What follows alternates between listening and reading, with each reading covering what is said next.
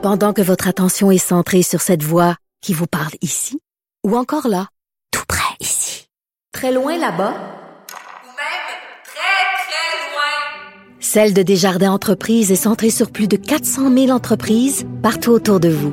Depuis plus de 120 ans, nos équipes dédiées accompagnent les entrepreneurs d'ici à chaque étape pour qu'ils puissent rester centrés sur ce qui compte, la croissance de leur entreprise.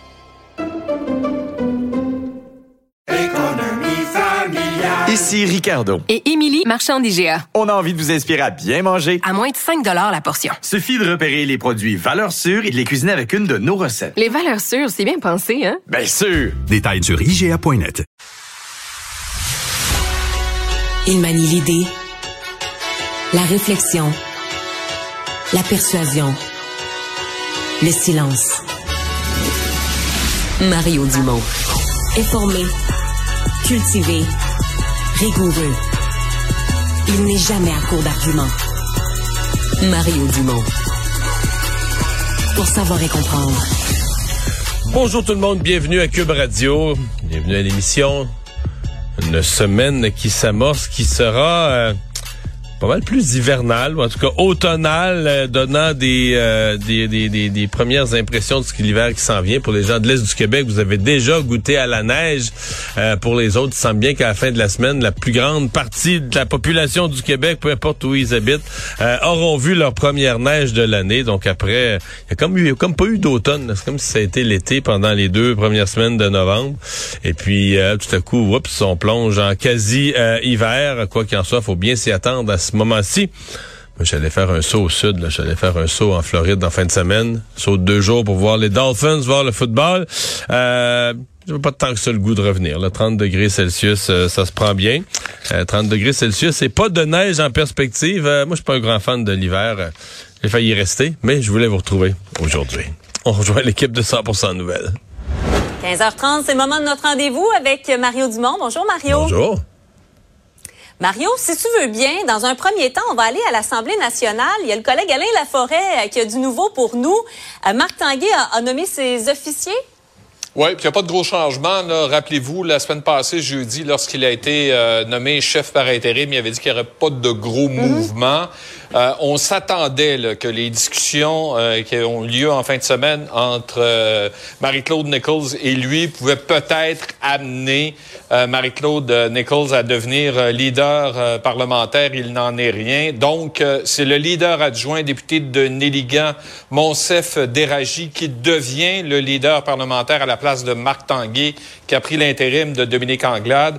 Virginie Dufour, la députée de euh, Mille-Îles, devient euh, la leader parlementaire adjointe. Pour ce qui est des deux autres, il n'y a absolument rien euh, qui change. Philomena Roti-Roti, la députée de Jeanne-Mance Vigée, reste whip en chef. Et Enrico Ciccone, le député de Marquette, reste le président du caucus. C'est le mystère là, entourant entre autres les négociations avec la députée de Vaudreuil qui a été expulsée du caucus le 27 mm-hmm. octobre dernier, qui a conduit, qui a précipité le le départ de euh, Dominique Anglade. On sait qu'elle voulait euh, le poste de troisième euh, vice-présidente. C'est un poste qui avait été, entre autres, accordé par la chef sortante à France Benjamin.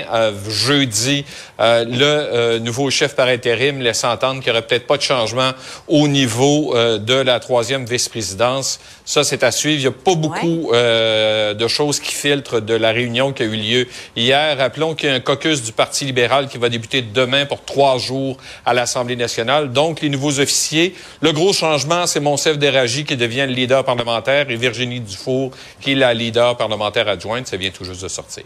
Merci beaucoup, Alain. Je retourne donc à Mario. Monsef Déragi, leader parlementaire, qu'est-ce que ça dit, ça, Mario?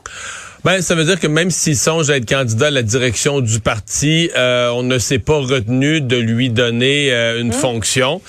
Euh, ça dit quelque chose. Quand un parti a un gros caucus, ben du monde, comme on on mêle pas les affaires. Là. On dit, bon, ben, tous ceux qui veulent candidat à être candidat à la chefferie, mais là, même Mme Dufault, Mme euh, qui devient la leader adjointe, euh, bon, elle a fait de la politique municipale à Laval, mais elle n'a aucune expérience parlementaire. Donc là, elle vient d'être nommée leader adjointe. Donc pour les libéraux, là, disons, c'est la mm-hmm. deuxième, c'est l'adjointe, la deuxième avocate qui va faire la procédure à l'Assemblée nationale. Et elle est nommée alors qu'elle n'a pas encore siégé une journée, là. Tu sais, elle va être en charge de, Ouais. de, de, de, de défendre les libéraux, puis de défendre le respect du règlement, puis dans les, le cours des travaux parlementaires, quand le leader est absent de la Chambre, c'est elle qui doit dire oui, doit dire non, donner son consentement ou pas. Mais elle a jamais assisté à une journée de travaux. C'est pas, pas pour dire qu'elle sera pas bonne, c'est plus pour dire, tu sais, le Parti libéral a plus beaucoup de monde. là. Une fois que t'enlèves Mme Nichols, bon, elle va peut-être revenir, t'enlèves Mme Anglade, là, il reste 20 députés. Là-dessus, il y en a 10 qui sont des nouveaux. Euh, donc, euh, t'as pas, euh, t'as pas un si grand éventail de, de choix que ça, puis des Ouais, gens qui ont vraiment de l'expérience, puis tout ça. Euh, on doit composer avec avec l'équipe qu'on a. Là. Parlons du port du masque. Bon, on l'a vu ce matin, recommandé par la santé publique en Ontario. Euh, le premier ministre Doug Ford euh, qui l'avait fait euh, la veille. Je parlais avec un médecin en Ontario il y a quelques minutes. Lui avait l'air à dire qu'il se posait la question, est-ce qu'on n'aurait pas dû même l'obliger? Le Collège des médecins recommande également. La santé publique va devoir nous parler ici au Québec. Et est-ce que tu vois un scénario où on pourrait revenir vers une obligation? Non. Ben euh, non, Ben, ben, peut-être dans certains lieux très précis là, c'est déjà le cas par exemple encore dans les tu sais, dans les CHSLD ou dans certains types d'établissements, Ouais. est-ce qu'on pourrait élargir là, la liste? Mais non, le port, là, on va dire généralisé là, dans tous les lieux publics, euh, ben à moins qu'il se passe Les des transports, peut-être? Transport en commun, c'est le dernier endroit où on l'a enlevé. Euh, ce matin, euh, Véronique, là, notre collègue, était aux abords d'un transport en commun, puis c'était un endroit quand même où les gens étaient assez enclins là, tu sais, à le porter. Plusieurs le portaient plus que n'importe où ailleurs. plusieurs le portaient parce que c'est certain que c'est un lieu de proximité assez exceptionnel. là. C'est rare que tu es aussi en contact de proches pendant plusieurs minutes avec des étrangers que dans le transport en commun, même dans un magasin, tu vas croiser des gens, mais c'est rare que tu vas t'arrêter peut-être dans le fil pour payer. Mais T'es comme pris aussi, là. oui, oui, t'es là pris dans un espace fermé avec des, des avec toutes sortes de Ouais. gens, là, avec beaucoup de gens, avec des étrangers. Donc ça, c'est ça pourrait, mais moi je m'attends pas à ce que l'approche obligatoire soit euh, préconisée. Donc euh, euh, mais il reste que présentement le collège des médecins fait une recommandation, mais c'est pas la, ça remplace pas la santé publique. Là. En Ontario ce matin, c'est le directeur de la santé publique, eux ils l'appellent le, le- le médecin hygiéniste en chef, là, mais c'est c'est l'équivalent, c'est notre directeur de la, santé- de la santé publique, le docteur Boileau, chez nous, qui devrait euh, donner une directive ou faire une recommandation du même genre. Euh, je m'attends sincèrement, je m'attends à ce qu'il fasse. Euh, Il y a des problèmes à l'heure actuelle dans le réseau hospitalier, des problèmes surtout dans les hôpitaux pédiatriques. Et euh, bon, est-ce qu'on peut aider, euh, ralentir au moins donne- Commencez, les premières personnes à qui il faudrait dire de porter le masque, c'est les gens qui sont malades. là. Si vous sortez, si vous allez travailler, que vous toussez, etc. Mais ça, ça a été dit, Mario. Ça a déjà été dit. là. Aussitôt que vous avez des symptômes, vous mettez le masque. Ouais. Mais peut-être qu'il faudra repasser une autre couche, donner des, euh, disons, des recommandations un peu plus fermes. Comme en Ontario, un matin, j'ai l'impression que ça a porté, là. Tu le, le message était plus, était plus ferme, plus solennel, plus officiel. Et, euh, bon, mais, ce qui m'a, euh, ce qui m'a étonné quand même, juste en entendant ça, je sais pas si t'as vu en fin de semaine, Éric Duhem, Maxime Bernier, qui sont déjà sortis Ben contre oui. le masque. Or, euh, ben, ou bien, ou ben, j'ai rien compris. Ou ben, je pensais moi, que ces gens-là étaient en faveur euh, de la liberté de choix. Il me semble Éric Duhem disait, ben là, les autorités, les médecins qui nous disent, qui nous disent leurs recommandations, puis ensuite qui nous laissent la liberté de, de- d'agir, etc. Mm. Puis finalement, c'est, c'est plus ça. Là. On, il faudrait que ce soit plus de masse du tout. Je sais, en fait, je sais pas ce qu'il faudrait que ce soit. Euh, je sais pas s'ils ont d'autres informations ou une autre lecture ou d'autres données sur l'état des hôpitaux. Mais euh, juste l'idée que le collège des médecins recommande. Écoute, c'est les médecins. Les médecins recommandent le port du masque.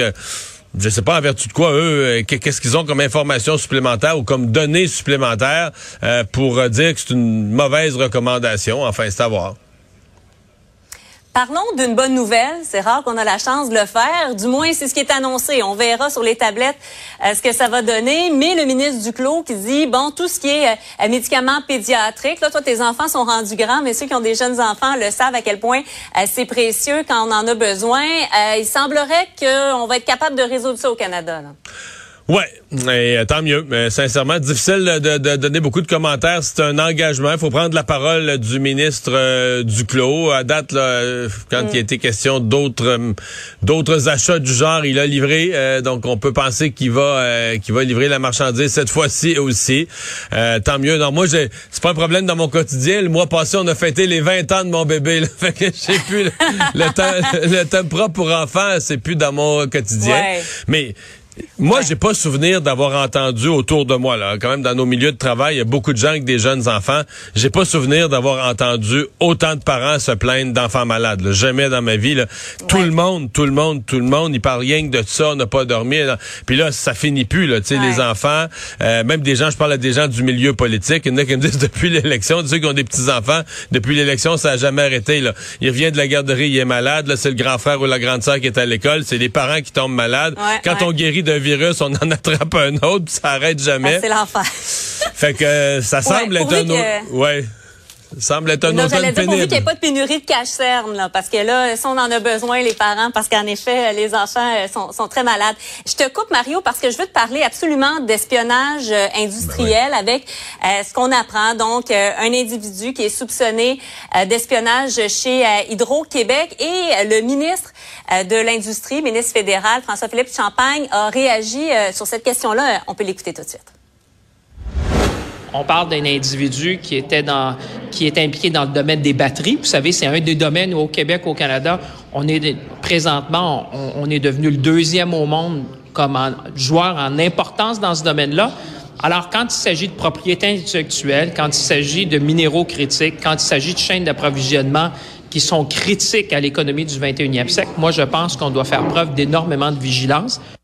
C'est une première au Canada des accusations comme celle-là, Mario, et il faut dire que c'est du sérieux, là. Ouais, c'est, c'est extrêmement sérieux.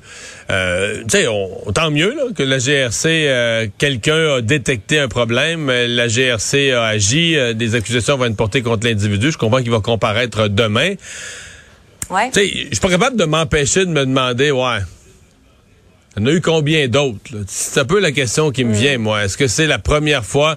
Est-ce que c'est la première fois que quelqu'un, on le sait, là, la Chine a des opérations, en tout cas, c'est réputé mondialement, euh, d'espionnage industriel, de tentatives de, de, de, de, de, de prendre la, la recherche, la science des autres, la technologie des autres, en tout ou en partie, là, tu sais, mais, donc, est-ce que c'est, euh, tu sais, euh, c'est le genre de matière où au Canada, de façon générale, on a tendance à être naïf, là, tu sais, puis être du bon monde, puis de vouloir faire des bonnes affaires avec tout le monde, puis d'être bien gentil. Fait que est-ce qu'on, euh, est-ce qu'on, est-ce qu'on attache nos lacets assez serrés sur des questions comme celle-là? Je suis pas toujours certain. Moi. Bon, là, la GRC a agi, euh, on a attrapé quelqu'un. euh, j'espère qu'on va, on va faire quelque chose d'exemplaire. J'espère qu'on va passer le message aux autres euh, des dangers au Canada d'avoir ce genre de comportement-là. Quand je regardais ça tantôt, je me disais, ouais. C'est le premier qu'on attrape. là. C'est-tu le premier qui fait ça? Peut-être. Peut-être. J'espère. À pas travers certain. ça, il y a un